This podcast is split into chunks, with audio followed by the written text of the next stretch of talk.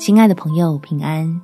欢迎收听祷告时光，陪你一起祷告，一起亲近神，对准神的心意，破解所有诡计。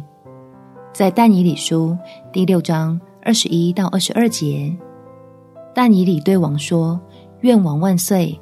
我的神差遣使者封住狮子的口，叫狮子不伤我，因我在神面前无辜，我在王面前。”也没有行过亏损的事。信使的天赋必会保护他的儿女，使我们的行事为人都与蒙召的恩相称，就不怕恶意的攻击与算计，反倒能靠神获益。我们一起来祷告：天父，我身处的环境里充满了谣言与陷害，就像是个狮子坑一样。求大有能力的神来拯救你的儿女，保护我有惊无险的，不会遭受伤害。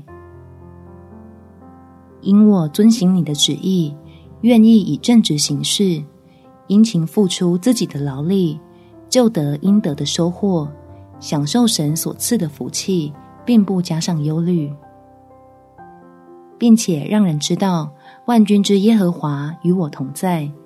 你是我的力量，也是我的依靠。